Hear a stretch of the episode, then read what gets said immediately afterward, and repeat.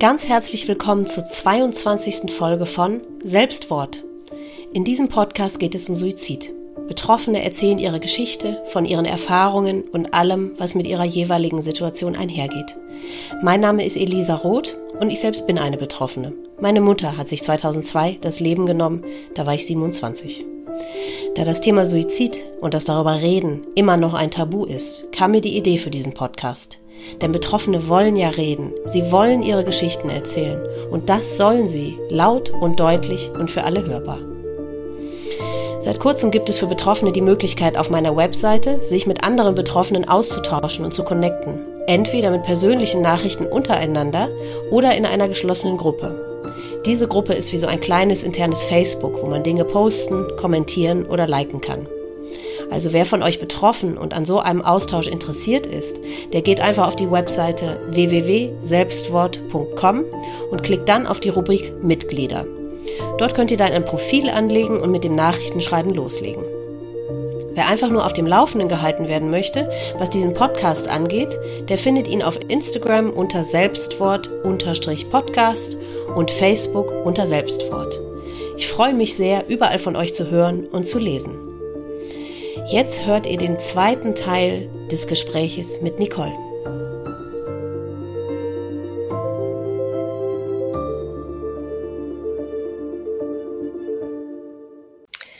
So, ich begrüße zum zweiten Teil die Nicole nochmal. Hallo, liebe Nicole. Hallo nochmal, liebe Elisa.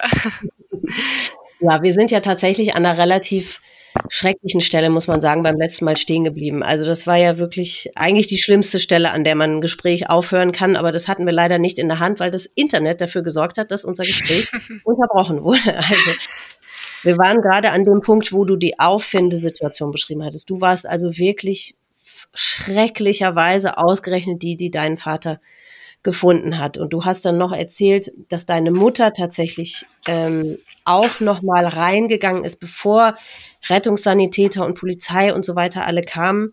Sie ist dann also wirklich auch noch mal reingegangen. Und dann warst du stehen geblieben oder das Gespräch hat aufgehört. Ich hatte gefragt, ob man wusste, ob er irgendwie alkoholisiert war, also ob es eine Obduktion im Anschluss gab. Und da hattest du gesagt, es, äh, der Befund war wohl relativ erstaunlich, sagen wir mal so, weil er sehr viele verschiedene Substanzen wohl im System hatte. Mhm, genau. Also es war jetzt anscheinend nicht nur Alkohol im Spiel, sondern auch Drogen, mhm. ähm, das wir aber überhaupt nicht gewusst haben. Ähm, was ich bis heute noch nicht verstehen kann oder konnte. Ähm, also mein Onkel, der Bruder von meinem Papa, hatte gemeint, dass er von, von meinem Onkel, seiner Tochter, der Freund, hm, ja, ich sag mal so, der hat eher mit Drogen gedealt, schätzungsweise, dass er es daher hatte, mhm. die Drogen. Und hast was du den mal genau, wussten wir nicht. Mhm. Hast du den mal darauf angesprochen, dass man irgendwie da was äh, nachvollziehen konnte oder so? Nee, also schlussendlich ähm, die Tochter von meinem Onkel hat, die hat sich natürlich dann auch getrennt von ihm, wie das offensichtlicher wurde. Und ähm, nie wieder hat den jemand gesehen von uns. Mhm. Also leider konnte mhm. ich einen auch da nicht konfrontieren. Mhm. Ja. Ja, und ich hatte noch gefragt, da hatte unser Gespräch aber schon aufgehört, ob, eu, ob dein Vater euch irgendetwas hinterlassen hat, einen Brief oder irgendetwas, was einer Erklärung irgendwie gleich kam. Mhm. Leider nicht. Also tatsächlich zu dem Zeitpunkt hätte ich mir schon gewünscht, dass er zumindest irgendwas hinterlassen würde. Ja. Ähm, warum und weshalb? Ich kann es halt teilweise bis heute noch nicht verstehen, beziehungsweise natürlich ist es eine Krankheit und er hat keinen anderen Ausweg mehr gesehen und mhm. äh, mit Alkohol und Drogen zusammen, glaube ich, kann man tatsächlich gar nicht mehr denken. Ja. Ähm, wäre aber schön gewesen, weil ich finde, es gibt halt eigentlich für alles eine Lösung und das ist eigentlich keine Lösung, sich mhm. äh, das Leben zu nehmen, auch ich, natürlich kann ich das alles gar nicht so nachvollziehen, wie es natürlich mhm. jemand tut in dieser Situation. Ja. Ähm, aber nein, leider hat er uns eben damals nichts mehr hinterlassen. Mhm. Ja, das ist eben das, was so ein, was so ein Suizid, finde ich, unglaublich schwierig macht für Menschen, die eben nicht an Depressionen erkrankt sind, weil Also ich habe von einer Psychologin bestätigt bekommen, es nimmt sich wirklich nur jemand das Leben, der erkrankt ist. Das bedeutet eben, dass wir mit einer halbwegs gesunden Seele da halt nicht mit logischen Maßstäben äh, oder mit Logik einfach rangehen können. Und ich mhm. frage mich tatsächlich, worin der Unterschied wohl liegt oder worin das begründet ist, dass manche Suizidenten, wie zum Beispiel ja meine Mutter, das noch hinkriegt, einen Brief oder sogar mehrere Briefe zu schreiben und manche eben nicht, ob es da irgendwie ähm, Ausprägungen gibt verschiedener äh, Art oder ähm, ja, ich weiß gar nicht, womit man das begründen kann, denn Mhm. Ich glaube auf gar keinen Fall, dass die, die keinen Brief hinterlassen, dass das nicht dem geschuldet ist, dass, äh, dass ihr zum Beispiel im Fall deines Vaters ihm egal wart. Ne? Das glaube ich auf gar keinen Fall, sondern er war einfach mhm. in einer völlig anderen Welt und hat, hat, hat einfach das nicht mehr, nichts mehr um sich herum wahrgenommen und konnte da eben einfach nicht mehr dran denken. Ne? Aber sicherlich nicht, weil ihr ihm egal wart. Ja. Ja, ich Aber, muss dazu sagen, Ah, Entschuldigung. Nee, nee, red du weiter. Das ist immer diese blöde Verzögerung. Ja, sorry. ähm, ein paar Jahre später, also ich schätze mal, dass das so vor zwei Jahren jetzt ungefähr war, ähm, habe ich tatsächlich einen Brief gefunden, den meine Mama mehr oder weniger von mir versteckt hat. Ich weiß nicht wieso oder weshalb. Ich habe sie auch nie darauf angeredet, äh, da, äh, darüber angeredet oder irgendwie so. Ähm, weil ähm, ich habe mir das durchgelesen und wie man halt so sagen kann, äh, ist mir wirklich eiskalt den Buckel runtergelaufen.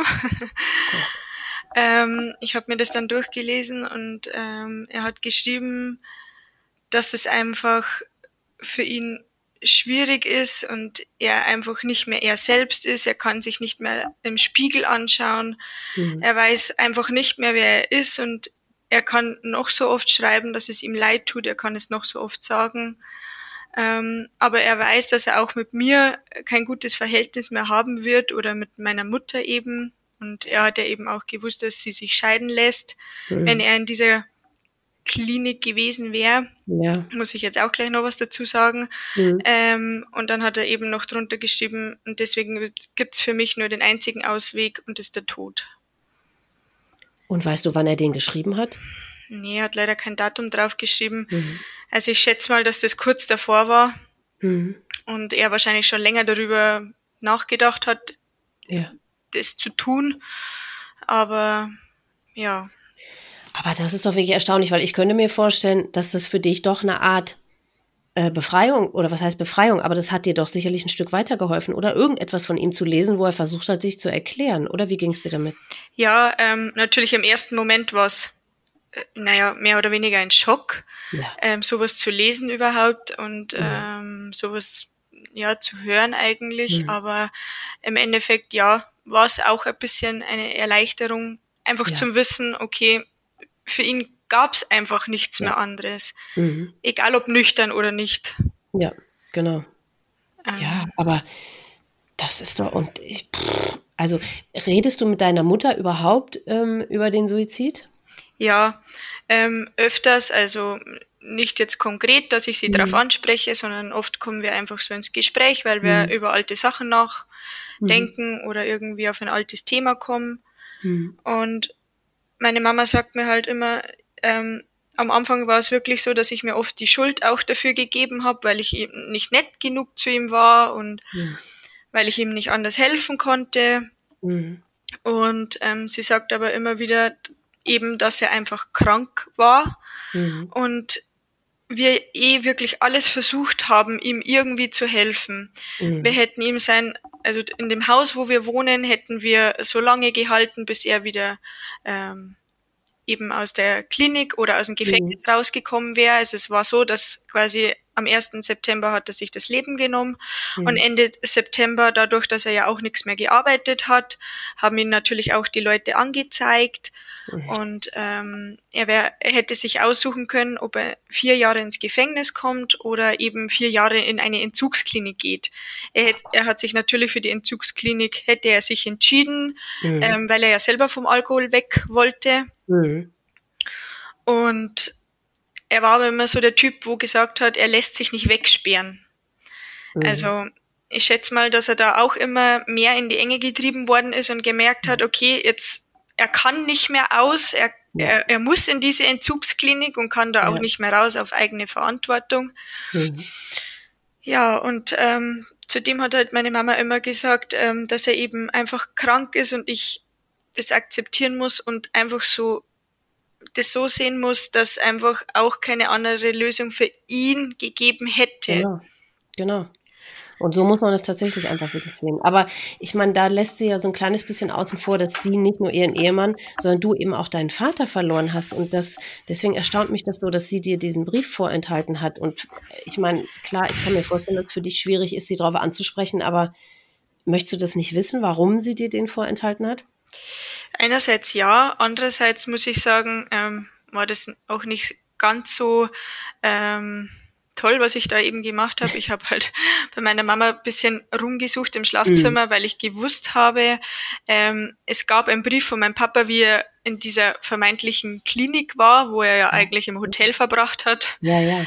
Ähm, hat er eben mal zwölf Seiten an meine Mama geschrieben. Ach, und ich ja. wollte es ähm, meinem Freund unbedingt mal zeigen, was er mhm. eigentlich alles geschrieben hat. Und er hat auch ähm, von seiner Kindheit in diesem Brief erzählt, mhm. ähm, wo er ja wirklich nie drüber geredet hat. Also ja. seine Kindheit war immer für ihn einfach nicht da. Ja. Ähm, und in diesem Zug habe ich eben diesen anderen Brief gefunden und dadurch, dass ich halt eben das vielleicht nicht machen hätte sollen, ja, ähm, mhm. bin ich da eher ein bisschen so, dass ich sie nicht darauf ansprechen mhm. möchte. Ja, das verstehe ich auch. Und diesen zwölf Seiten langen Brief, den hast du aber gelesen? Ja, den habe okay. ich damals schon gelesen, wie wir ihn mhm. bekommen haben. Mhm. Ähm, naja, wie gesagt, äh, zu der Zeit war ich mehr oder weniger in der Pubertät. Da hat mich das mhm. alles, äh, habe ich das alles eher so ein bisschen von mir weggeschoben mhm. und ähm, hat mich weniger interessiert. Mhm. Aber jetzt mittlerweile irgendwo tut mir mein Papa auch total leid. Ja. Und ähm, ja, heute kann ich sagen, er fehlt mir wirklich. Also ja. ähm, das war früher überhaupt nicht so. Mhm. Aber ich denke mir halt oft, es hätte so viel anders sein können ja. und hätte alles normal laufen können. Ja. Und selbst wenn es das zu der Zeit nicht getan hat, ähm, genau, es ist ja, weißt du, wenn wir als Kinder dann auch älter werden, dann verschieben sich ja auch so ein bisschen die, die Prioritäten oder die, mhm. man reflektiert die Dinge ganz anders, genau. Und dann können sich die Dinge ja auch ganz äh, verändern noch. Das kann ich ja aus eigener Erfahrung sagen. Ich hatte ja, bis ich mit 19 ausgezogen bin, wirklich gar kein gutes Verhältnis zu meiner Mutter. Und als ich dann aber ausgezogen bin, ist es wirklich nochmal ganz anders geworden. Also deswegen mhm. kann ich dich super gut verstehen, die, dass du das so bedauerst, weil man das, ich, das habe ich auch immer, dass man denkt, es hätte doch noch so viel Schönes und Gutes passieren können, wenn du nur ja. gewartet hättest und wenn du dem Ganzen nur eine Chance gegeben hättest. Ja, das ist. Und ich finde auch, ich meine, du bist noch mal so viel jünger als ich. Ähm, oder warst noch mal so viel jünger, als, äh, als dein Vater sich das Leben genommen hat, die bringen einen um so viel. Ne? Du warst noch so jung und mhm. er war eigentlich, ich meine, die Eltern sind nun mal in der Verantwortung, sich um ihre Kinder zu kümmern. Also eigentlich, wenn es ja. normal läuft. Ne? Und die hat er eben nicht wahrgenommen, die hat er ja eigentlich nie wirklich wahrgenommen. Mhm. Und ähm, ja, das kann ich gut verstehen, dass du da in so, so einen Groll hast oder so, so enttäuscht bist oder so wahnsinnig verletzt einfach, ne? Weil er, ja, er ist einfach dem, was er hätte für dich sein müssen, nicht nachgekommen. Ja, also ähm, es ist auch immer so ein äh, Gefühlsbad, äh, muss ich sagen, weil es ist ja, ja wirklich nicht äh, nur dieser Tod gewesen, sondern es ist ja wirklich über viele Jahre ja. mit diesem Alkohol und mit diesen äh, ja, Drogen schlussendlich auch. Und ja. ähm, ich meine, das hat viel mit mir gemacht, muss ich ehrlich sagen. Also ich war zu der Zeit auch eher mehr schüchtern und zurückhaltend, mhm. habe nicht viel drüber geredet. Mhm. Ähm, eben weil es ja auch mein erster Arbeitstag war, auch in der Arbeit mich Arbeit mich immer mehr und mehr zurückgehalten mhm. und eigentlich wenig gesagt, ähm, was tatsächlich jetzt ganz anders ist. Also ja. Ja. es hat mich schon auch geprägt. Ich bin schon mhm. auch stärker geworden und ähm, mhm. ja, und ich finde, das kann man ruhig, darf man ruhig oder das muss man eigentlich auch unbedingt erzählen, weil für viele, die vor allem gerade noch so am Anfang nach so einem Suizid stehen, für die ist ja un, denkbar, wie ein Leben danach weitergehen soll. Ne? Und das finde ich nämlich eben das Tolle an diesem Podcast und das sehe ich auch in diesen ganzen Zuschriften, die ich bekomme, dass viele Zuhörer so einen Mut schöpfen plötzlich, weil sie sehen, dass wir Betroffene es geschafft haben, kraftvoll damit weiterzuleben. Und wenn du sagst, und das bestätigen nämlich alle, dass trotz dieses ganzen Horrors und Schreckens man doch auch positive daraus, äh, positive Dinge daraus entwickeln kann, positive Eigenschaften oder äh, Sichtweisen oder Prioritäten oder wie auch immer. Also das muss man schon auch sagen, ne? Ja, also das äh, fasziniert mich tatsächlich heute noch. Ähm, ich hätte kurz danach oder auch ein Jahr danach hätte ich nie gemeint, dass, dass das irgendwann mal so ist wie jetzt. Ja. Und ähm, da gab es eigentlich keine Vorstellung mehr für mich. Ich sage jetzt mal so, ich hatte jetzt keine Suizidgedanken, aber ja. ich dachte mir schon, pff, ich habe eigentlich keine Kraft mehr, irgendwie weiterzumachen ja. und ja. auch keine Lust mehr und habe keine Freude mehr an irgendwas. Ähm, ich muss ja auch dazu sagen, ich wurde dann eben in der Arbeit mehr oder weniger gemobbt, also in meinem Arbeitsplatz, ähm, da die das einfach überhaupt nicht verstanden haben. Und die wussten aber, was passiert ist. Jein, also ich hatte es einer Kollegin eben mal erzählt, ähm, im Vertrauen. Mhm. Aber ob sie es den anderen Kollegen erzählt hat, weiß ich nicht. Das hat mich auch keiner direkt dann drauf angesprochen. Mhm. Ähm, war natürlich dann ein paar Tage krankgeschrieben mhm. ähm, und bin eigentlich relativ schnell wieder in die Arbeit gegangen, weil ich mir dachte, naja, zu Hause fällt mir auch die Decke auf den Kopf. Ja. Ähm, war aber dann so, dass ich doch öfters krank war, weil ich es einfach, naja, psychisch nicht geschafft habe. Ich ja. konnte es einfach nicht. Ich bin wirklich mhm. den ganzen Tag zu Hause gesessen und habe nur geweint und ähm, mhm. habe mich gefragt, warum. Mhm. Und ähm, naja, das konnten die halt überhaupt nicht verstehen und fing dann aus, äh, fing dann an, mich auszugrenzen und ähm, ja, im, wie soll ich sagen, immer mehr zu schikanieren. Also so Kleinigkeiten, ähm, ja, alles nur auf mich abzuschieben. Mhm. Und ja, also es war echt schrecklich und bis ja. ich dann gesagt habe, okay, ähm, also entweder ich kann jetzt was anderes machen oder mhm. ich ziehe die Ausbildung nicht durch, weil drei Jahre halte ich nicht aus. Mhm. das glaube ich dir. Ähm, und zusätzlich hatte ich zu dem Zeitpunkt ja einen Freund und mhm. ähm, an den habe ich mich halt sehr geklammert, weil ich einfach jemanden gesucht habe, der ja mehr oder weniger ein bisschen mein Papa ersetzt. Mhm. Ähm, ja, war auch eher nicht so die gute Lösung. Ähm, nett ausgedrückt. Mhm. Er kannte halt von zu Hause keine Probleme, ich sag's mal so. Mhm. Und ähm, er konnte halt mit mir und mit der Situation überhaupt nicht umgehen. Nee. Ähm, hat mich mhm. immer mehr verletzt und hat mich immer mehr ähm, vernachlässigt oder ja, mhm. er hat mich schlussendlich auch betrogen, ohne dass ich es wusste und hat es schamlos sorry. ausgenutzt und Boah. ich habe ihn halt immer wieder verziehen, dadurch, mhm. dass ich einfach eine Person gesucht habe, die mir Halt gibt. Ja. Und ja, daran kann man sehen, wie verzweifelt man ist. Mir, ex mir ist exakt das Gleiche passiert. Beziehungsweise ich habe genau das, exakt das Gleiche gemacht. Man klammert sich einfach in seiner völligen Verzweiflung, in seiner Not an egal wen im Prinzip, ne? Und auch wenn man sieht und weiß, es ist der völlig falsche Mensch, ist egal, man macht es trotzdem einfach nur, um nicht verrückt zu werden und um nicht unterzugehen, ne? Ja. Ja, daran kann man diese Wahnsinnsnotlage und Verzweiflung wirklich sehen. Mhm. ja. ja.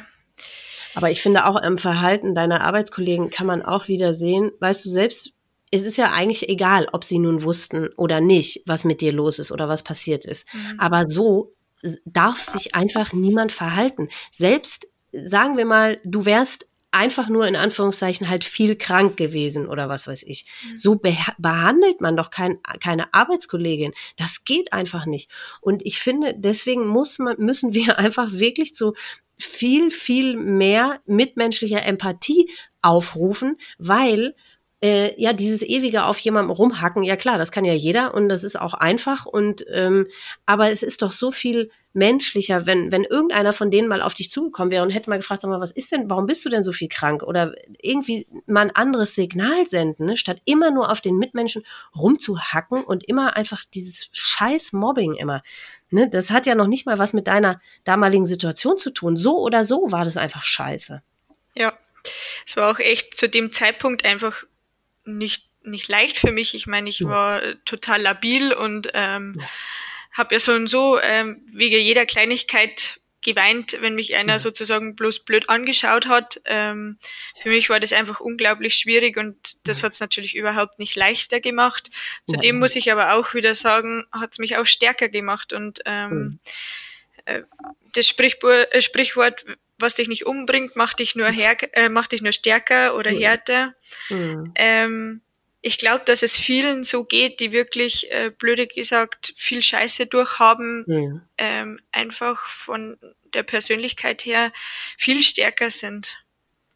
Das stimmt. Aber ja, gut, das ist halt das Positive, was irgendwie am Ende dann für dich dabei ja. rausgekommen ist. Aber die Situation, ich meine, diese ganze unvorstellbare Situation, du bist 16, dann passiert das, du findest den auch noch, dann musst du da weiterarbeiten, dann, also das ist ja alles schon so unvorstellbar und dann musst du dich obendrein mit so einer Scheiße noch beschäftigen oder wirst damit konfrontiert. Das geht einfach nicht. Also mhm. deswegen, ja, das ist das Gute, dass das jetzt irgendwie am Ende für dich rausgekommen ist. Das, ähm, ja, aber das sollte trotzdem nicht so sein. Nein, nein, um Gottes Willen. Also ähm, ähm, schön war es auf alle Fälle nicht. Nee, nicht.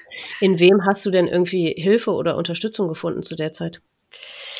Naja, ähm, als allererstes bin ich zu einer Psychologin kurz danach gegangen, weil ich mir mhm. gedacht habe, ähm, gleich eine Hilfe wäre am ja. besten. Ja. Dadurch, dass ich es halt eben äh, von meinen Cousins anderes, also anders weiß, weil ja der Bruder von meinem Papa war ja ebenfalls, ähm, hat sich ja ebenfalls umgebracht. Mhm.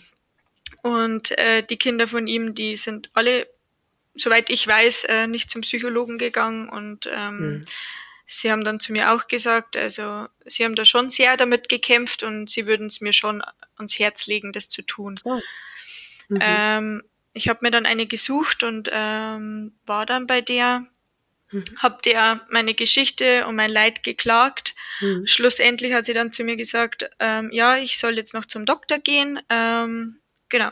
Dann bin ich zu dem hingegangen, der hat nur mir das Rezept hingeschoben, hat gesagt, hier sind die Antidepressiva, auf die, wo wir sie einstellen und sie können nächste Woche stationär kommen. Und das war die Hilfestellung, die ja. Wahnsinn. Oh, unglaublich. Ja. Das war eine Psychologin, die, die hatte ja richtig Lust, ne, dich zu behandeln, ganz offensichtlich. Äh, ja, also ja. da war es dann auch ehrlich gesagt gleich wieder vorbei für mich und ja. äh, ich habe mir dann gedacht, okay, nee, ähm, ich schaffe das auch irgendwie selber. Hab viel mit meinen Freunden drüber geredet, viel mhm. mit meiner Mama drüber geredet ähm, mhm. und dadurch bin ich auch sehr offen geworden, muss ich sagen. Mhm. Also ich rede auch immer gleich über ein Problem, wenn wir irgendwas wenn irgendwas halt einfach nicht stimmt oder nicht passt oder mir komisch ja. vorkommt. Ja, das ist gut. Ähm, ja, es hat bis jetzt 2021 gedauert, ähm, bis ich mir jetzt wieder jemanden gesucht habe. Mhm. Ähm, dadurch, dass immer halt wieder einfach äh, viele schlechte oder die schlechten Tage immer mehr geworden sind, mhm. einfach innere Unzufriedenheit, innere Wut da war. Mhm. Ähm, und dann habe ich gesagt, okay, ich will jetzt einfach nochmal Hilfe. Mhm. Ähm, jemand, der mir einfach daraus hilft. Also ich sage jetzt mal so, ich bin in keinem Loch, aber mhm. bevor es weiter dazu kommen würde, ja. soll mir jemand gleich daraus helfen. Ja, der dir gutes Handwerkszeug einfach ja. ähm, an die Hand gibt, ne? dass du weißt, wie du bestimmte Situationen dann besser für dich durchstehen kannst, wahrscheinlich. Ne? Ja. Genau, und das ist es ja auch das, was es braucht. Also wie kommt man denn auf die Idee?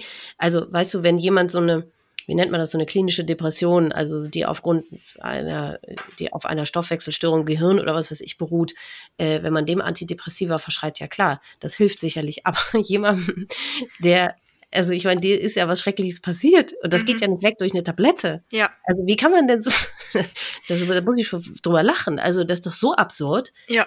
Was also, man da alles erlebt, ist doch, also und ja, ich weiß auch ehrlich gesagt gar nicht, ob es da inzwischen, ich weiß, dass der Verein die Freunde fürs Leben, hast du von denen schon mal gehört? Die mhm. sind ja wirklich sehr spezialisiert auch noch so auf junge Menschen, ne? Und vor allem auch, die an Depressionen erkrankt sind. Und ich weiß gar nicht, ob die sich auch um äh, suizidhinterbliebene Jugendliche kümmern, weil ich könnte mir schon vorstellen, dass du in dem Alter mit 16 sicherlich eine ganz andere Psychotherapie gebraucht hättest oder irgendeine Hilfestellung als jemand, der erwachsen ist. Ne? Also ja. da müsste es sicherlich auch nochmal irgendwie eine Unterscheidung geben, würde ich so denken. Das ist ja sicherlich ganz unterschiedlich gelagert dann, was dann da hilft und so. Hm. Ja, es war auf alle Fälle, ähm, ja, ich war echt geschockt, ähm, wie mir der das Rezept hingelegt hat und gesagt hat, ich soll die jetzt nehmen. Ähm, dann habe ich nur zu ihm gesagt, naja, also ich weiß nicht, ich habe ihrer Kollegin so ungefähr gerade zwei Stunden erklärt, dass ich das nicht nehmen will und auch ja. nicht nehmen werde. Und ich finde halt auch immer wieder, sowas löst halt kein Problem, sondern unterdrückt Nein. es ja eher. Ja, und, eben. Ähm, ich will ja noch an der äh, Welt mehr oder weniger teilhaben und mich jetzt äh, ja nicht mit Medikamente äh, mhm. vollstopfen lassen. Ja. Und ja. Mhm. Nee, also wie gesagt, da war es dann für mich erstmal vorbei und ähm, ja. Verständlicherweise. Mhm. Wie ist es denn überhaupt nach dem Tod deines Vaters weitergegangen? Habt ihr ihn nochmal gesehen? Habt ihr ähm, die Möglichkeit gehabt, ihn nochmal zu sehen? Wolltet ihr das oder nicht? Ja, also für mich war es auf alle Fälle ähm, wichtig, ihn nochmal anzuschauen, dadurch, dass ich halt, äh, naja, ich sag mal so, das nicht so schöne Bild ja. vor mir hatte und mhm. ähm, man sagt ja eigentlich immer, man soll ihn, oder viele machen das ja so, dass man ihn so in Erinnerung behält, wie er vorher war. Mhm. Es war aber durch diese Situation bei mir einfach im Kopf nicht möglich. Und ja. ich habe mir halt dann gedacht, naja, wenn ich ihn vielleicht nochmal anschaue, fällt es mhm. mir etwas leichter. Mhm. Ähm, und wir haben ihn dann nochmal gesehen, bevor alle Verwandten gekommen sind. Mhm. Ähm, Hattet ihr den Bestattungsunternehmer äh, aber vorher natürlich äh, befragt, ob der das für richtig oder falsch hält, vermutlich, ne? Oder? Seid ihr so oder so reingegangen? Ja, das weiß ich ehrlich gesagt gar nicht mhm. mehr. Also das hat meine Mama, glaube ich, damals okay. geregelt. Aber für mich, also ich habe nur zu meiner Mama gesagt, ich will ihn auf alle Fälle sehen. Okay. Und ähm, ich muss sagen, er hat echt friedlich ausgesehen. Also so ohne Schmerz, ohne ja, also ich weiß nicht, sowas sieht man halt irgendwie. Ja, und das haben jetzt wirklich schon einige erzählt und das erstaunt mich immer wieder, dass also jemand, der sich erhängt, das ist ja so brutal und da passieren ja so viele Dinge, also äh, äh, anatomische Dinge mit dem Körper, die mich wirklich baff erstaunen, dass jemand anschließend wirklich friedlich aussehen kann. Und das haben so viele erzählt. Ich habe ja genau die gegenteilige Erfahrung leider gemacht. Das war das Schlimmste, was ich jemals zu Gesicht bekommen habe. Aber die meisten sagen, dass wirklich die Suizidenten total friedlich aussahen. Und deswegen, ja, das war bestimmt eine Erlösung für dich, ne? Ja, auch. Also hm. ähm, natürlich, es war lange so, ich konnte das irgendwie alles gar nicht fassen, nicht glauben, ja. alles wie so ein schlechter Albtraum. Ja. Ähm, also das war echt. Aber trotzdem war es für mich irgendwie eine kleine Erleichterung oder eine leichte Zufriedenheit, einfach zu sehen, okay, er ist jetzt einfach erlöst von seinem Leid, ja, wirklich genau. im wahrsten Sinne des Wortes und mhm. ähm, habe dann auch immer wieder daran geglaubt oder auch viel mit ihm geredet. Also wenn ich zu Hause alleine war, habe ich auch viel mhm. mit ihm geredet. Mhm ähm, es hat mir einfach selber beim Verarbeiten geholfen. Ja, das glaube ich. Warst du mit deiner Mutter zusammen drin oder war, war jeder ja. von euch alleine? Wart nee. ihr zusammen? Mhm. Mhm. mhm. Und wie war die Beerdigung für euch? Wie sah die aus? Habt ihr die nur im kleinen Kreis gefeiert oder groß oder wie sah das aus? Ähm, also eigentlich eher klein. Ähm, ein paar Geschwister von ihm waren da, nicht alle. Mhm. Leider. Dadurch, dass mhm. halt da leider auch nicht so ein gutes Verhältnis war, ähm, haben sich viele mhm. Geschwister auch gar nicht so interessiert für ihn. Also, ja. ja ähm, und naja, dadurch, dass ich im kleinen Dorf wohne, gibt's halt ein paar Neugierige, die da einfach auf die Beerdigung kommen. Wahnsinn. Ja die Leute so drauf sind. Ja. Es ist tatsächlich auch, äh, naja, witzig ist das falsche Wort, aber es, was die Leute ähm, alles erzählen, ist unglaublich. Ja. Ähm, es hat eine gegeben, die naja, wie soll ich das jetzt am besten erklären, dass man sich das bildlich vorstellen kann? Bei uns gibt es eine scharfe Kurve an der Straße, da mhm. wo links gleich die Kirche ist an dieser scharfen mhm. Kurve. Und mhm. da ist jemand mit dem Auto reingefahren Mhm. Und dann haben einige Leute gemeint, es war mein Papa und daran ist er gestorben. Mhm.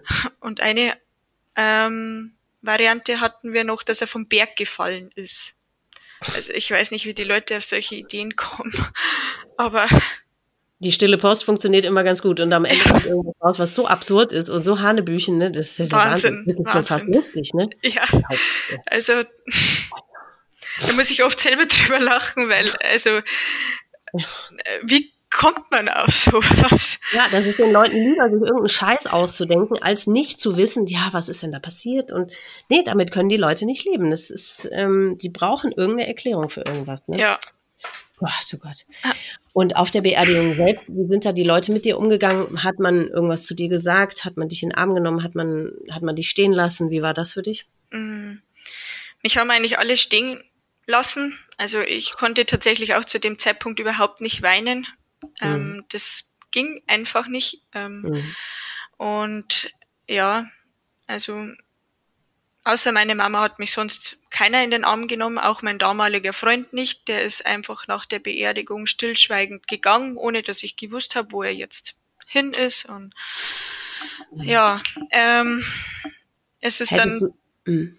ähm, ich wollte nur sagen, ähm, es ist auch noch so ein kleines Malheur passiert, dass sie das Grab zu klein ausgeschaufelt haben und den Sarg oh nicht reinbekommen haben. Oh Gott. Ja. Schlechten Film, wie kann denn sowas passieren? Ja, oh ich Oder war dein Vater so riesengroß, dass der Sarg so groß war? Nein. nee, eigentlich oh. nicht. Dadurch, dass unsere Kirche ja direkt an der Straße war, sind wir auch einmal mit dem Sarg rum um die Kirche gefahren, wo alle Autos diesen Sarg sehen konnten. Also ich weiß jetzt auch nicht, das war für mich ganz schrecklich, ganz schrecklich. Ja. Ähm, ja. Aber auf der Beerdigung, was hättest du, also okay, selbst wenn du nicht weinen konntest und selbst wenn du so eher für dich selbst irgendwie auch überhaupt nicht wusstest, äh, wonach dir jetzt ist, aber wenn jetzt einer gekommen wäre und hätte dich einfach in den Arm genommen, weil sagen kann man ja nichts, was hilft, aber wenn einer mhm. gekommen wäre und hätte gesagt, es tut mir unendlich leid und hätte dich einfach in den Arm genommen, hättest du das zugelassen oder hättest du das gut gefunden? Ja. ja. Dadurch, dass ich auch, äh, dadurch, dass ich auch ein sehr ähm, ähm, ja ein Familienmensch bin oder mhm. dass ich das einfach gerne habe, wenn mich jemand einfach in den Arm nimmt, ohne mhm. irgendwas zu sagen. Mhm. Also ja, hätte ich hätte ich schon gern gehabt. Ja. Und das ist, finde ich, die Botschaft ist auch total wichtig an die Menschen da draußen, die nicht wissen, wie man sich ähm, Trauernden gegenüber verhält. Mhm. Ich finde, es ist ja auch, also weißt du, wenn das in dem Moment jemand bei dir gemacht hätte und selbst wenn du gesagt hättest, nee, lass mal, möchte ich jetzt nicht. Ja gut, aber dann, also es ist doch besser so rum, als so, wie es jetzt war, dass du da stehst und keiner kommt und keiner sagt irgendwas. Das ist doch einfach furchtbar. Also ich finde, man sollte zumindest dem Trauernden die Option geben, ja oder nein zu sagen. Ja. Hm. Aber ähm, dadurch, dass einfach die, die Geschwister von meinem Papa, die halt da waren, von Haus aus nicht so sind und ähm, hm. ja, normal meine Mama ja auch eher nicht so der Typ ist, aber hm. ähm, hm. wir zwei haben uns halt einfach in den Arm genommen und ja. Bist du anders geworden, was das angeht? Also ja. jetzt in Bezug auf, wenn Menschen um dich rum irgendwas Schlimmes erleben oder traurig sind oder es denen nicht gut geht. Ja, also ähm, eben bin ich auch so, dass ich sage, okay, ähm, was hätte ich in diesem Moment gebraucht und ja. äh, das gebe ich halt an andere dann weiter, wenn so eine ja. Situation oder eine ähnliche Situation auftritt oder wenn jemand traurig ist. Ja. Einfach in den Arm nehmen und ja, ne? Ich mache das auch einfach. Ich nehme immer jeden, in den Arm, wo ich denke, okay, der ist wirklich traurig oder ist, dem geht's nicht gut oder ich nehme einfach jeden in den Arm und ich bin noch nie zurückgewiesen worden. Ja. Im Gegenteil, ich mache ganz oft die Erfahrung, dass wenn man, weil viele sind ja dann in dem Moment, äh, das passiert ja ganz unerwartet für die, mhm. ähm, und, und sind dann im ersten Moment, wenn man die in den Arm nimmt, sind die noch so ganz steif und, und, und bewegen sich nicht, weil sie nicht wissen, was wie ihnen passiert. Aber wenn man dann nicht loslässt, dann, dann lassen die locker und umarmen dann irgendwann zurück, oder? Also das ist meine Erfahrung. Das finde ich so schön, weil man merkt, wie dankbar dann plötzlich die Menschen dann in, in dem Moment dafür sind, ne? weil das so unerwartet ist, aber dann merken sie, wie gut das tut. Ja, das stimmt. Mhm. Also habe ich jetzt auch schon ein, zwei Mal, oder ein, zwei Mal ist jetzt vielleicht untertrieben, mhm. des Öfteren erlebt, ja. Ja, ja, es gibt einfach nichts Schöneres als eine Umarmung, ne? das finde ich auch. Ja. mhm. Ja. Ja, gab es also irgendwie eine Art von Selbsthilfegruppe oder so? Klar, dafür warst du auch viel zu jung, ne? Das hat es damals wahrscheinlich für dein Alter gar nicht mhm. gegeben, oder? Weniger. Also mhm. muss ich ehrlich sagen, hätte ich mich zu dem Zeitpunkt auch gar nicht getraut. Mhm. Also noch nicht. Ähm, mit anderen Leuten darüber zu reden. Mhm. Dafür war ich doch noch ein bisschen zu schüchtern. Mhm. Ähm, heute sehe ich das anders und würde das gern wahrnehmen, aber mhm. irgendwie bei uns in der Nähe habe ich bisher leider noch nichts Passendes gefunden und jetzt ähm, wegen Corona halt auch geht's ja eher weniger. Ja. Wenn dann irgendwie nur online, ne? ist auch ja. ein bisschen merkwürdig dann, ja, ja. Ja, ich find, mhm. da finde ich es persönlich mhm. doch etwas ja, ja, besser. Genau. Ja, ich meine, auch da können wir ja dazu aufrufen. Das haben wir, habe ich in der letzten Folge mit der Anke ja auch gemacht, weil ich finde auch der Austausch mit anderen Betroffenen ist wirklich der allerbeste. Und äh, wenn man sich speziell jemanden in seiner Altersklasse sucht und der womöglich vielleicht dann auch noch, wie so wie du, seinen Vater verloren hat. Ne? Also mhm. wenn jetzt irgendein Mädchen da draußen ähm, das hört und ja. ähm, irgendwie, wenn der danach ist, dich zu kontaktieren, dann können die gerne mich anschreiben und ich leite den den Kontakt weiter, ne? Weil ich finde, sowas ist Gold wert. Und wenn man sich dann doch nicht grün ist, ja gut, dann hat man es aber wenigstens versucht, ne? Ja. ja. Also sehr gerne, da bin ich jederzeit offen für sowas. Mhm. Ähm, wird auch gern oder beziehungsweise durch deinen Podcast ähm, habe ich ja eben erzählt, fühle ich mich total verstanden und allein mhm. wenn ich die Leute einfach höre oder ihnen zuhöre, mhm. ähm, das ich weiß nicht, ich kann mich da so reinfühlen und weiß, okay, mhm. ja, mir ging es genauso. Ja. Ich denke aber auf der anderen Seite immer noch, deswegen müssen wir mal, musst du mal versuchen, ob du es nochmal hinkriegst. Ich finde immer, dass diese, wie soll ich das nennen, dieser tatsächliche Schmerz oder dieses, was man als Hinterbliebener dann durchmachen muss, das wird, das kommt irgendwie zu 100 Prozent in unseren Gesprächen immer noch nicht so richtig raus, selbst obwohl es jeder Betroffene versucht mhm. zu beschreiben. Aber ich finde die tatsächliche Dramatik oder dieses, wie soll man das ausdrücken, dieser irrsinnige Schmerz, der wird irgendwie, also äh, dafür gibt es keine Worte, oder? Also wenn du beschreiben müsstest, wie du dich damals gefühlt hast, versuche es mal wirklich zu beschreiben. Ja, ist total schwierig. Also, ja. ähm, also ich habe mich eher so gefühlt ähm, wie in der Hülle, dass ich eingesperrt mhm. bin in der Hülle und ganz weit weg von allem bin. Mich mhm. selber gar nicht mehr kenne und die Situation nicht kenne und ja, einfach als wäre ich irgendwo anders. Mhm. Und als ja, auch als wenn würde mir die ganze Zeit jemand mit einem Messer irgendwo reinstechen. Mhm. Ja. Durch diese Hülle. Also ja. ja, ganz seltsam. Ja, weil es ist auch tatsächlich ein körperlicher Schmerz, der irgendwie dazukommt. Ne? Das ja. ist ja nicht nur dieser seelische Schmerz, sondern wirklich dieser körperliche. Und den kann man tatsächlich nicht beschreiben. Ich, es nimmt einem die Luft und man kann nicht mehr atmen. Und ich finde auch, also das versuche ich auch heute immer noch manchmal Menschen zu beschreiben. Ich finde bis heute, und ich bin 18 Jahre danach, das Leben, auch wenn es mir gut geht und wenn um mich rum nur schöne Dinge passieren und wenn eigentlich mein Leben wirklich gut ist, mir fällt das Leben, also das Leben empfinde ich äh, zu einem großen Teil als anstrengend. Obwohl es nicht anstrengend ist, aber ich glaube, es ist diese Last, die, die da immer auf einem sitzt. Ich glaube, die macht es einfach anstrengend, weil man schon jeden Morgen, wenn man aufsteht, ist man schon äh, hat man schon diese Last auf den Schultern, ja per se. Also man, man fängt nie bei 100% Energie an, sondern immer schon nur bei 60 oder so. Eben wegen dieser Situation. Und da die ja nie mehr weggehen wird, ist einfach, ich empfinde das zumindest so, das Leben als grundsätzlich anstrengend. Ja, geht mir, ja geht mir tatsächlich auch oft so. Mhm. Ähm, ja, und zudem, wenn natürlich, ich sage jetzt mal, der Alltagsstress dazukommt, ja. ist es oft äh, sehr energieraubend und ähm, mhm. ich bin am Abend so kaputt, ja, mit, ne? mit, mit, meinen Gedanken, ja. ähm, dass ich einfach nur noch schlafen könnte. Also ja, ja doch, geht mir auch öfters so. Und man ist ganz, ganz dünnhäutig und hat oft eine ganz kurze Zündschnur, ne? Und manchmal ist der das kleinste äh, bisschen ist dann schon zu viel, ne? Und ja, völlig blöde Dinge. Mein Lieblingsbeispiel ist immer, wenn ich, wenn beim Staubsaugen der Staubsauger immer irgendwo hängen bleibt. Das, da flippe ich aus, weil das ist mir einfach zu viel. Das, das nervt mich so sehr, warum mhm. das jetzt nicht auch nicht funktioniert. Und da könnte ich aus der Haut fahren und dieses Scheißding aus dem Fenster schmeißen. Und solche kleinen Dinge, die sind es einfach, also manchmal, wenn die Tage so anfangen, die fangen dann gut an und dann mhm. sind es drei Dinge, dann fällt einem was runter oder eben dann hackt der Staubsauger oder wie auch immer und dann reicht es mir schon. Es reicht einfach, weil ich nicht mehr Kapazität also für noch mehr habe. Ja, also da äh, habe ich immer gemeint, da bin ich alleine, aber nee. es ist oft so, dass einfach diese wirklich die kleinsten Sachen ja. einen zum Explodieren bringen. Ja.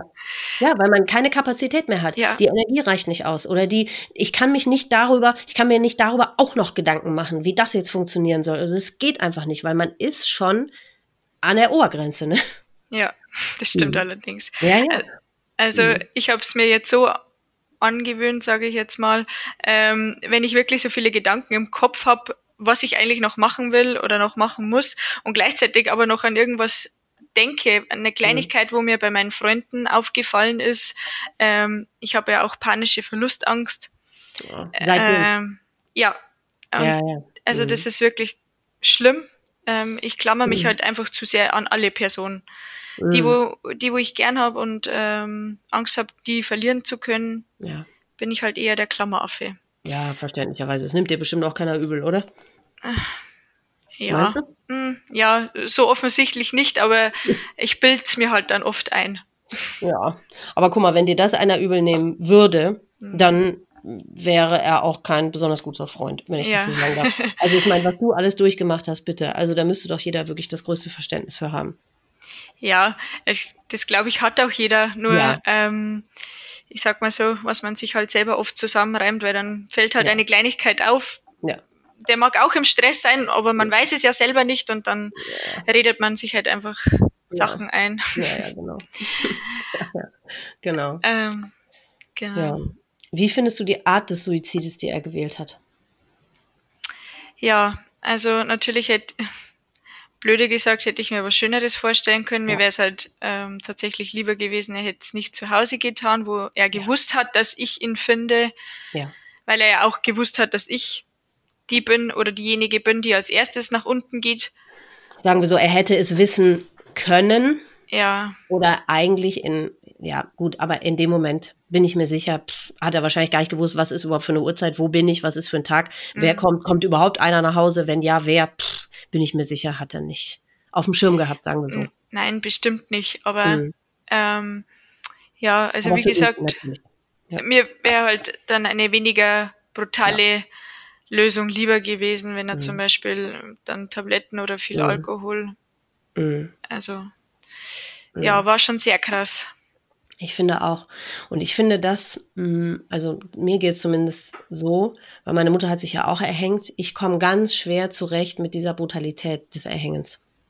Ja. Weil ich habe da jetzt auch ein paar Mal gehört, das ist wirklich, und so empfinde ich das auch, eine ganz klare Aussage über sich selbst, also wie die sich selbst empfunden und gesehen haben. Ne? Und das ist ja eine Bestrafung. Wenn du so brutal deinem Leben ein Ende setzt und eben nicht eine sanfte Methode äh, mhm. wählst, dann eben, die bestrafen sich selbst für ihr Versagen oder für wo, wofür auch immer. Und das finde ich, finde ich ganz schwer zu ertragen, dass jemand äh, sich selbst und sein Leben so empfunden hat, ne?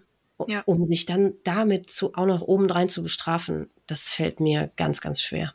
Ja. Mhm. Das, das ist schon, ähm, finde ich auch, äh, ja, wie soll ich sagen, dieses selbst einfach ähm, jemanden, jemanden sich oder derjenige, der sich selbst so bestraft und auch die anderen mit, also ja es ist ja für, für die Angehörigen oder für die, die das ähm, aushalten müssen, mhm. auch eine Strafe. Also ja, natürlich, da wäre eine, also wäre jeder Suizid äh, eine Strafe, aber sowas ist halt, er hat halt mhm. gewusst, dass so ein Bild würde ich nie wieder aus meinem Kopf kriegen. Also ob er wirklich ja. dann daran gedacht hat, natürlich kann ich, kann ich nicht sagen, wahrscheinlich nicht. Nee, würde ich auch denken. Ja, aber so oder so, also selbst es einfach nur zu wissen, finde ich schon, ja. finde ich schon so sch schlimm. Selbst wenn du ihn nicht gefunden hättest oder nachher nochmal gesehen hättest, das einfach nur zu wissen, dass, dass der sich erhängt hatte, finde ich schon, oh, finde ich einfach so grausam und brutal. Mhm. Ja, was macht das mit dir? Also er, erregt das auch eher Mitleid mit in dir über sein Leben oder über wie er sich selbst gesehen haben muss oder was macht das mit dir?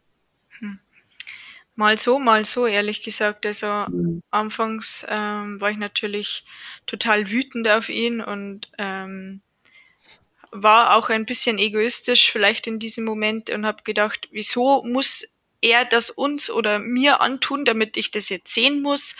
Ja. Also ähm, mittlerweile ist so, dass ich auch Mitleid empfinde. Ähm, mhm. Da ist natürlich wahrscheinlich auch für ihn ein brutaler Schritt gewesen ist, mhm. das überhaupt zu, zu tun und ähm, mhm. so durchzuziehen. Ja. Aber ja, Wut ist trotzdem auch noch da. Natürlich. Und die, die musst und sollst und darfst du auch rauslassen. Ich habe mir das ganz viele Jahre total verboten. Und bis ich irgendwann gemerkt habe, nee, weil wir können ja nicht immer nur deren Schicksal und deren Erkrankung sehen, sondern es sind wir, die zurückbleiben und wir sind nicht mhm. krank. Und deswegen gibt es uns mit unseren Befindlichkeiten eben auch. Und da gehört eben diese Wut dazu. Ob es nun auf die Krankheit ist oder den, die Person selbst oder so, ist ja egal. Aber wir werden halt mit dieser Wahnsinnswut zurückgelassen. Ne? Ja. Ja, und ich finde eben auch dann nochmal, wenn es ähm, wenn's die Eltern waren oder einer der Eltern, ja, dieses, dass sie, dass sie dich als Tochter, dass er dich als Tochter einfach zurückgelassen hat und im Stich gelassen hat, ne, das, das unter, das verstärkt ja die Wut auch nochmal, finde ich. Ja, total. Also mhm. da ähm, kommt, also das Seelische allgemein oder das, was vorher gewesen ist, vergisst man, finde ich. Also mhm. mir geht's zumindest so, ich habe das, was davor die, all die Jahre war, war für mich dann irgendwie ähm, gar nicht mehr da oder oft nur, wo ich mir denke, okay, habe ich das geträumt so ungefähr. Mhm. Ähm, aber auch diese Wut, dass er uns, dadurch, dass er eben diese Firma hatte, mit unglaublich vielen Schulden hinterlassen hat. Ja. Und dadurch, dass meine Mama halt eben bei der zweiten Firma ähm, zweite Geschäftsführerin war, muss natürlich mhm. sie jetzt dafür büßen. Ja. Bis ja. heute wahrscheinlich, oder? Ja, und es wird noch ein bisschen länger dauern wahrscheinlich. Ja. Und mhm. ja, ich wollte nur sagen, ähm, ich will natürlich auch irgendwo für meine Mama dann wieder stark sein. Ich meine, diese Laster noch zu tragen oder das alles abzubezahlen, wofür sie eigentlich überhaupt nichts kann, ähm, nee. Löst natürlich in mir auch wieder etwas, naja, Frust aus, weil ich ja, ihr halt gern ja, natürlich. Ja. helfen würde. Ja, klar. Hat die sich denn eigentlich irgendwie psychologischer Natur irgendwie ähm, Hilfe geholt oder wo kriegt die ihre Kraft her oder ihre Unterstützung? Ähm, nee, die hat sich keine Hilfe geholt. Ähm, habe ich ihr auch schon mehrmals angeboten, dass wir auch zusammen vielleicht irgendwo hingehen ja. und ähm, mhm. zusammen drüber reden. Ähm, sie hört sich zwar immer meine Seite an, aber ihre Seite verschweigt sie eher. Sie wird ja. auch nicht vor mir weinen. Sie ist immer so mhm. die Person, ähm, ja, sie muss stark sein vor mir.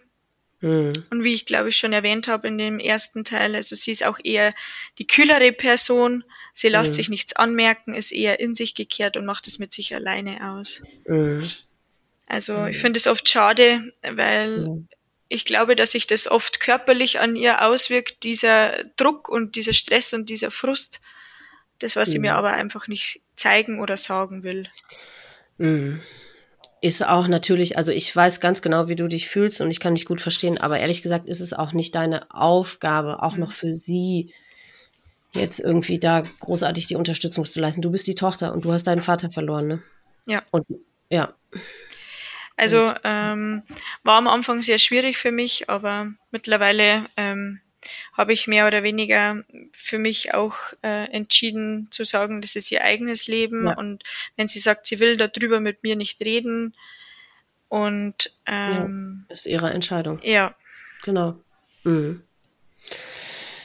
Was hätte dir damals am besten geholfen in, den, in der Zeit danach? Ähm, vielleicht, dass ich zu der Zeit wirklich gleich einen passenden Psychologen gehabt hätte. Wieso? Du hattest doch die Tabletten. Was soll das? Was soll das denn? nee, ja. also ähm, hm. ich hätte ich hätte mir eigentlich, ich hätte weiter suchen sollen damals. Ähm, andererseits muss ich sagen, hätte ich gar nicht so viel anders gemacht, außer einen Psychologen zu suchen, da ich mhm. eigentlich ganz ähm, stolz drauf bin mittlerweile, was ich geschafft habe für mich ja. selbst. Mhm. Natürlich gibt's äh, die schlechten Tage, natürlich gibt's auch negative Sachen, die ich mir leider angewohnt habe.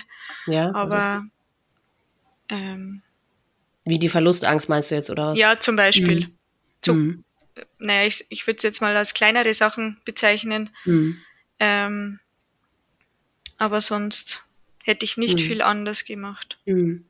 Ja, Oder hätte mir nicht viel Man anders, ja nicht anders gewünscht. Mhm. Nee, okay. Weil du sagst, du hast ja gesagt, du hast mit deinen Freunden von Anfang an relativ offen reden können, ne? Ja. Die haben dir auch zugehört. Ja, das ist ja schon mal das Wichtigste eigentlich, ne? Was man sich wünschen kann. Ja, also mhm. natürlich ähm, konnte immer jeder nur sagen, ja, das wird schon wieder und ja, krass und äh, ja, ja immer solche diese Standardsätze, aber trotzdem ja. einfach diese dieses offene Ohr oder ja. ähm, das war einfach viel genug mhm. für mich, muss ich sagen, zu dem mhm. Zeitpunkt. Ja. Ähm, was hat dich dazu bewogen, mit mir zu sprechen? Naja, also ich sag's mal so, ähm, ich finde es einfach toll, dass es jemanden wie dich gibt, dass du mit den Leuten drüber redest und es einfach ähm, auch gesagt, gehört und sich ja. so auch neue Leute ähm, treffen können, die einen besser verstehen. Natürlich ja. ist es nicht immer die gleiche Situation, aber mhm. ähm, ja, also ich habe, wie gesagt, den Podcast ja zufällig gefunden, mhm. weil ich ja eigentlich nach einer Selbsthilfegruppe gesucht habe. Ach. Mhm. Und habe mir gedacht, naja, es gibt so viele Sachen über Podcasts und ja. äh, so viele Themen ja. und habe das einfach ähm, eingegeben ja. und habe dich dann eben zufällig gefunden und habe ja. mir dann deine Geschichten angehört und habe mir gedacht, okay, endlich mal jemanden, den es auch so geht wie mir und ich möchte es dadurch, dass ich halt sehr offen geworden bin, gerne mit allen anderen teilen und ja, auch den, den Schmerz etwas lindern zu können, sage ich mhm. jetzt mal, ähm, und zu wissen, ich bin nicht alleine. Ja, genau. Und das bist du sowas von überhaupt nicht. Es ist wirklich ja traurig, also gut für uns Betroffene, das zu wissen, aber natürlich auf der anderen Seite einfach traurig, weil ja. es gibt nach wie vor 10.000 Suizide jedes Jahr in Deutschland. Ja. Und das sind einfach, das sind einfach zu viele, ne? Genau. Gibt es irgendetwas, was du den Zuhörern da draußen sagen möchtest? Ähm, also auf alle Fälle, wenn ihnen sowas passiert, was man natürlich keinen Menschen wünscht, mhm. ähm, dass sie ganz viel Kraft schöpfen, sich diesen Podcast einfach erstmal anzuhören und irgendwann hoffentlich bereit dazu sind, das mit anderen zu teilen, ob mhm. jetzt hier im Podcast oder einfach mit anderen Mitmenschen und mhm. dass dieses Tabuthema einfach endlich mal aufhört, ähm, ja. dass man einfach nur schief angeguckt wird, wenn man sagt, man hat einen Suizid in der Familie. Natürlich geht man jetzt nicht raus und äh, sagt, okay, hallo, hier bin ich, äh, mein Papa hat sich das Leben genommen. Aber ähm, ja, aber warum eigentlich nicht? Das habe ich auch schon ein paar Mal gedacht, weil, also ich meine, jetzt seit ich, ähm, ich habe ja angefangen mit dem Podcast, genau wie du. Ich habe auch danach, danach gegoogelt quasi, nach Podcast und dann Suizid. Und es gab das einfach nicht. Was mich so äh, erschrocken hat fast schon, ja. weil es gibt ja wirklich zu jedem Scheiß äh, Podcast. So wie mähe ich ja. den Rasen, wie baue ich ein Regal auf, wie, ja. wie spiele ich ein Brettspiel und ja, und das gibt es nicht. Das konnte ich mir überhaupt nicht erklären. Und ähm, jetzt habe ich den Faden verloren. Ähm, Ach so, genau. Und ich habe äh, am Anfang, äh, hatte ich ja noch gar keine Gesprächspartner, sondern ich habe ja einfach nur meine Gesch Geschichte veröffentlicht. Und in dem Moment, ich meine natürlich, mein Umfeld, ja gut, meine engsten Freunde, die wussten natürlich, die mhm. kannten ja auch einige von äh, meiner Mutter tatsächlich, die wussten ja so, was passiert ist. Aber wie es tatsächlich in mir drin aussieht bis heute, das wusste keiner. Und in dem Moment, äh, ich habe mir auch im Vorfeld, bevor ich es veröffentlicht habe, natürlich auch die Frage gestellt, möchte ich ab jetzt die sein, wo die Mutter sich umgebracht hat. Also im Prinzip habe ich genau das gemacht. Ich habe gesagt, so, mein Name ist Elisa und äh, meine Mutter hat sich umgebracht. Und seitdem kannst du dir nicht vorstellen, wie die Reaktionen auf mich sind. Nur ja. positiv, nur. Also eigentlich, warum machen? ja, eigentlich kann ich das jedem nur raten, damit hausieren zu gehen. Ja. Also es kommt natürlich auf die Art und Weise wie an. Wenn man das jetzt immer nur äh, im Jammerton und immer nur äh, sein Leben darum dreht, das ja, äh, ist natürlich, natürlich für die Mitmenschen dann auch unangenehm. Aber wenn man wenn man den Mitmenschen die Chance gibt, einfach zu wissen, woran sie sind, äh, ja, dann können die ja auch von vornherein ganz anders damit umgehen. Ne? Ich finde ja. also wirklich offen und ehrlich die Dinge auszusprechen, dass es keine Missverständnisse gibt, finde ich die beste äh, Tour eigentlich.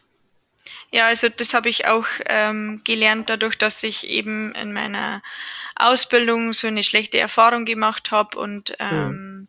obwohl ich ja nicht drüber geredet habe und ähm, es hätte vielleicht jetzt nichts geändert, wenn ich, wenn ich ihnen gesagt hätte, warum und weshalb. Nee, wahrscheinlich nicht. Aber ähm, ich muss immer wieder sagen, ich finde es einfach, es ist nun mal so und ja. äh, es ist passiert und es kann keiner was dafür, außer mein Papa selber. Es war seine Entscheidung. Mhm. Und ich finde, das ist nichts anderes mittlerweile mehr, wie blöde gesagt, wenn jemand Krebs hat. Nee, genau, sehe ich genauso.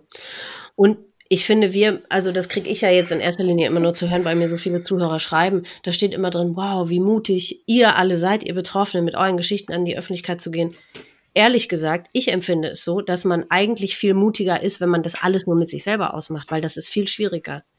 Das bedeutet viel mehr Mut, das immer versuchen zu verstecken oder dann nicht drüber zu reden, das alles für sich zu behalten, das mit sich selber auszumachen. Das, das äh, äh bedarf eigentlich viel mehr Mut, als das laut auszusprechen, weil wie du schon sagst, wir können da gar nichts für. Uns hat keiner gefragt, ob wir in dieser Situation sein wollen. Mhm. Wir können da überhaupt nichts für. Und nur weil dein Vater das gemacht hat, heißt ja nicht, äh, dass gleichzeitig, dass du auch irgendwie krank bist. Ja. Aber das ist tatsächlich leider ähm, immer noch oft so, dass halt andere Leute das so sehen. Ja. Also ähm, ja. noch ganz kurz dazu. Ich, mhm. Wir hatten eine ähm, naja, in, im Dorf, die an unserer Einfahrt vorbeigegangen ist und nur zu meiner Mama gesagt hat, ah, haben sie es jetzt endlich geschafft, dass sich ihr Mann auch noch umgebracht hat. Was? Ja. Und das ist wirklich, ähm, ich muss da immer wieder sagen, es gab auch Leute, die mich nicht mal mehr gegrüßt haben oder angeschaut haben, wo ich dann oft gedacht habe, okay, ähm, schaut erstmal vor, eigener, vor der eigenen Haustür, bevor ihr vor einer anderen schaut oder kehrt. Ja. Also da könnte ich wirklich so aus der Haut fahren.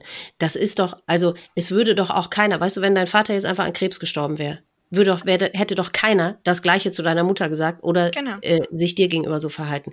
Deswegen ist es so wichtig, dass die Menschen da draußen verstehen, dass es eine Krankheit ist. Und das ist doch nicht, weil der jetzt schlecht gelaunt war oder weil der blöder Typ war oder, oder ja, weil ihr ihm zu sehr auf die Nerven gegangen seid oder was weiß ich. Nein, das ist eine Krankheit, die sucht sich keiner aus und die können nichts dagegen tun. Also, und das ist, glaube ich, das, was die Leute verstehen müssen. Und wenn das irgendwann mal allgemein bekannt ist, dann erst kann ein Umdenken äh, stattfinden, glaube ich. Weil es ist ja. immer noch behaftet mit diesem, ja, Herrgott, der muss sich einfach nur zusammenreißen. Ja, ja, da, das hat damit nichts zu tun mit Zusammenreißen oder nicht. Ja, nicht. das ist leider ähm, so gesagt eingebürgert bei uns Deutschen, ja. ähm, dass das einfach nicht normal ist und alles, was nicht hm. normal ist und nicht zum, zum Grundbaustein eines Menschen gehört, hm. ähm, hm. ist man gleich komisch. Ja, genau. Hm. Blöd, blöd gesagt. Ja, ja, ist einfach so. Ja. Hm. Ja, deswegen wie in jeder Episode wollen wir zum Schluss einfach wirklich zu, zum viel, viel mehr mitmenschlicher Empathie aufrufen, einfach äh, mal äh, von den eigenen Maßstäben mal absehen und die nicht überall ansetzen, sondern einfach mal zuzuhören und genau hinzugucken und ähm, ja, die anderen Menschen auch einfach mal sein lassen, wie sie sind und wirklich zu akzeptieren, dass Depressionen einfach eine beschissene Krankheit sind. Ne? Ja. Hm. Ja, liebe Nicole, ich danke dir total für deine Offenheit. Du hast, glaube ich, ganz vielen da draußen auch mit deiner Geschichte total geholfen. Und du bist so stark. Und ich meine, klar, auch du bist jetzt schon ein paar Jahre den Weg oder musstest du schon gehen, aber ich, du machst auch ganz viel Mut. Vielen lieben Dank. Das sind total liebe Worte. Und ich danke dir für dein Gespräch oder für das Gespräch. Und ich hoffe, dass ich ähm, auch vielen da draußen etwas Mut geben kann, so wie alle anderen auch. Und ja, dass das irgendwann kein Tabuthema mehr ist. Mhm. Da bin ich mir ganz, ganz sicher. Also ganz vielen lieben Dank. Danke auch. Liebe Nicole, von ganzem Herzen danke ich dir nochmal für unsere beiden Gespräche. Du machst Mut, wirklich viel Mut. Nach allem, was du in deinem Leben erleben, ertragen und verarbeiten musstest, bewundere ich die junge Frau, die du geworden bist. Hör nie auf, genau so zu sein, wie du bist, denn das ist genau richtig so. Euch Zuhörern danke ich für euer Interesse. Ich wünsche euch alles Liebste, Beste und Schönste. Passt gut auf euch auf und bleibt vor allem gesund. Bis zum nächsten Mal.